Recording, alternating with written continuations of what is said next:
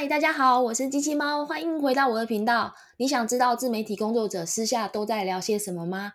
一个自媒体工作者要怎么样经营跟维持自己的频道？今天呢，这一集是我在访问努力型工作者小 T Team 第二十九集副业斜杠人生之后的闲聊。那我们聊到了包含 YouTube、IG，还有网站、部落格。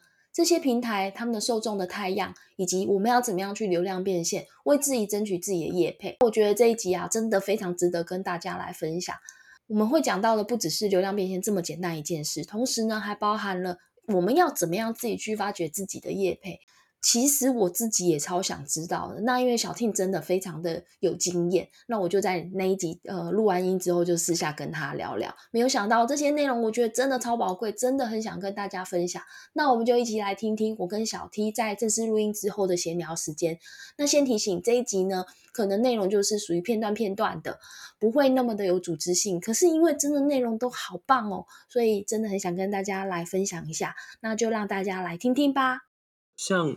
你上传那个 Apple Podcast，它是会自动推播到有订阅的人的那个手机里面吗？是可以的，那个 App 里面它就有加的功能，你就可以把自己追踪订阅下去。其实我觉得像这种要推播会比较好，因为其实我一直觉得你们这种上传到各个平台有一个好处是，就是可以触及比较多不同类型的，就不同管道的群众。可是有一个缺点就是。你的那个观众会比较分散，嗯，像我我知道了，会影响到演算法，嗯，像 YouTube 的演算法，比如说我是在那个 YouTube 上面找到你的，嗯。啊，我原本就有习惯在听 Podcast，我然后我用其他的管道去听你，这样对那个 YouTube 来说，嗯，你就少了他的那个观看数，等于说他订阅了，就是他不会去看你的频道，就是对你的 YouTube 频道来说是一个伤害。嗯，因为演算法会认为说，呃，你的观众已经不是那么喜欢你的内容，嗯，正在流失。我自己觉得你们这样是有点吃亏的，嗯，但是没办法，主要就是要导流到其中一个平台。就是如果今天我是一个名人的话，我觉得开那么多种频道都没差，因为你的观众数量已经够多了，多到你在哪一个频道里面都不会。有被演算法盖掉的问题。对啊，对啊，对啊，这就是很麻烦，因为我们一开经营自媒体，嗯，第一个要面对就是各个平台的演算法，嗯，像古埃啊，一个月大概出几次啊？因为一个月没办法出个四五支的那个 podcast，我不知道是因为我的想法关系，嗯，我会觉得它这样流量其实没有很多。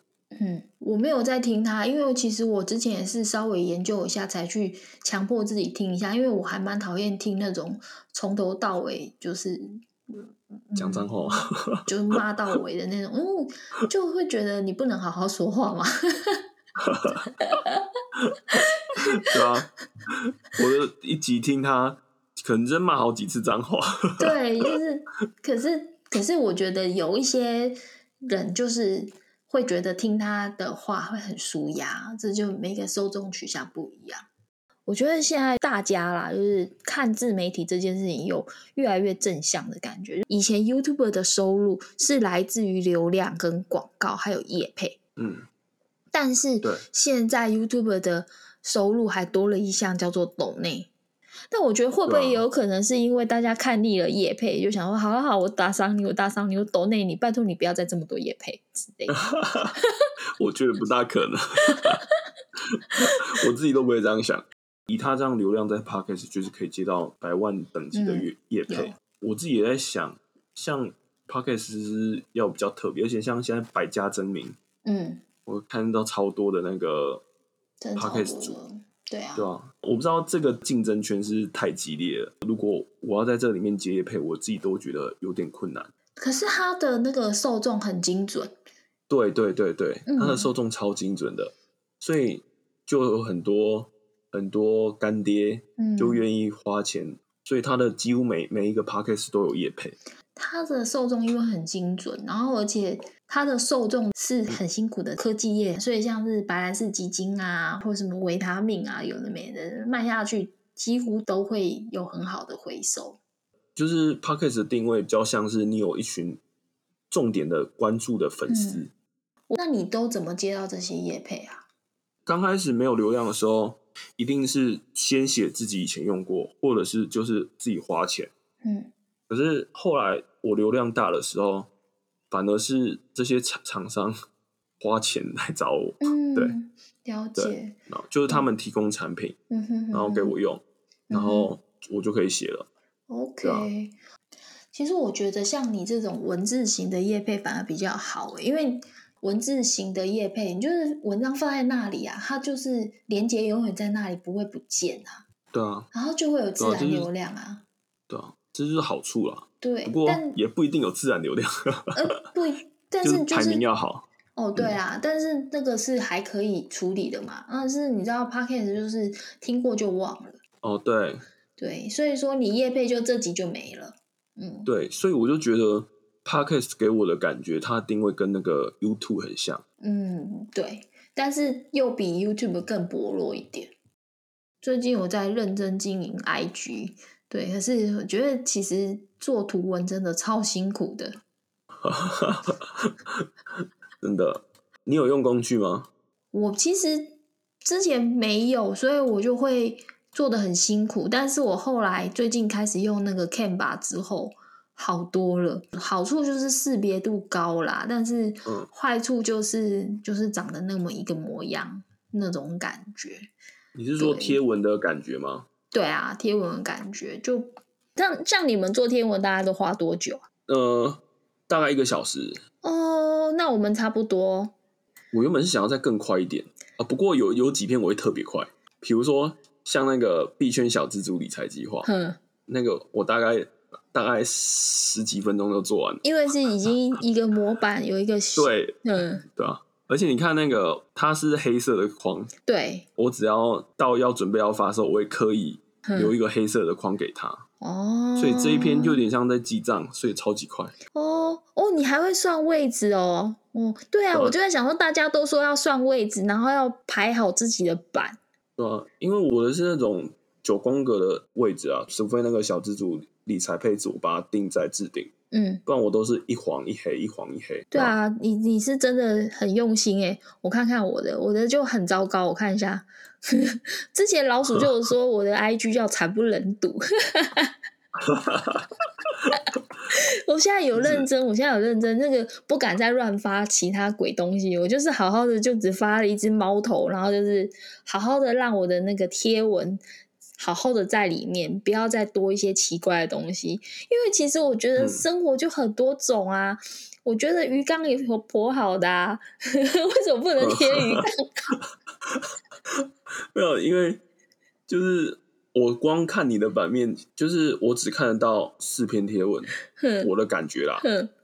哼像那什么，第一个就是你的最新那一个那一集的 podcast EP 二十八，嗯，然后还有为什么要做交易记录，对再来以太坊重生，接，下来就是星巴克 Web 三那一篇，嗯，旁边的呃，我是用电脑版啊，所以下面看不到。好旁边那两篇，第一个什么关于长辈图吗，哦，然后还有一个那个嗯。以太坊 POS 的那一个，哦，那个影片，对，哼，就是对我来讲太难，呃一眼就直观这一篇在讲什么，哦，字太多吧，字太多，对啊，字真的太多了，而且字不够明显，嗯嗯，对吧？对，好，我来改善一下。我觉得每一个自媒体工作者或许会跟我一样有一样的困扰，到底到底流量从哪里来的，以及要怎么样让自己的流量越来越多，又或者说怎么样去跟别人呃别的媒体打交道吧。像 IG 账号，其实前期充分，真的要常常跟其他人进互动，可是要怎么互动？这就是这就是很难。像我有时候会去别人的那个底下去留言，嗯然后就有点像装熟吧。可是这一点就是很很难啊，就是你要要克服一下，嗯，因为毕竟在流量低的时候要跟别人低头。哦，哎，这个倒 是、我倒是真的有哎，但我不是我没有刻意，就是我就是真的看了一些人的文章，我觉得真的不错，我就会去给他按赞。嗯，其实按赞不算互动，我自己觉得、啊，我认知上按赞不算互动。我基本上我每一篇贴文，然后是我有追踪的，我几乎都会按赞。是互相鼓励，而且制作贴文那么辛苦，我自己觉得按赞对发文的人来说，就是他的印象不会很深刻，嗯可是留言倒是会很深刻，哦，因为毕竟留言的人很少，哦，对，真的，或者是你去那个线动嗯。跟他互动，嗯。或者是你甚至在在愿意放下脸，比如说 take 他，谢谢他怎样，嗯，然后听到什么，然后可以分享。就像我，我也常常我也常常这样做啊，嗯嗯。就是为了让他可以那个，比如说转发我的线动，嗯。然后把流量吸引过来。嗯。就是有时候我们做这种做这些自自媒体的时候，就是真的要放下身段。就是互蹭就对了。对对对对对对，就是蹭流量。我会去思考这个，就是蹭来的流量到底有没有用？它它它会是我的流量吗？嗯，其实比如说我在蹭别人流量，嗯其实有一个很明显的情况就是，如果那个观众不喜欢你的话，他会自己退追踪，留到最后的就会是你的忠实粉丝。嗯哼哼哼，所以我会觉得，其实经营自媒体，如果你没有收入的话，嗯那你要拿到什么样的成果？就是鼓励你继续支持经营下去，那是很重要。那我觉得很重要，就是有越来越多的粉丝在关注我。就是如果我没有拿到钱啊、业配啊，嗯那我会希望可以有越来越多人可以关注我、支持我。不，嗯我不是为了要红，嗯只是就是让我看到有一个地方正在成长。嗯，就是你的努力是、是有一个地方给你看到，你有真的就是有回应的。对对对对对，嗯一个成就感吧。嗯，也 对啊是，对啊，我觉得这还蛮重要的，真的。嗯，你真的超好聊的。好，希望下次我们还会有机会再聊天。先这样啦，拜拜。拜拜。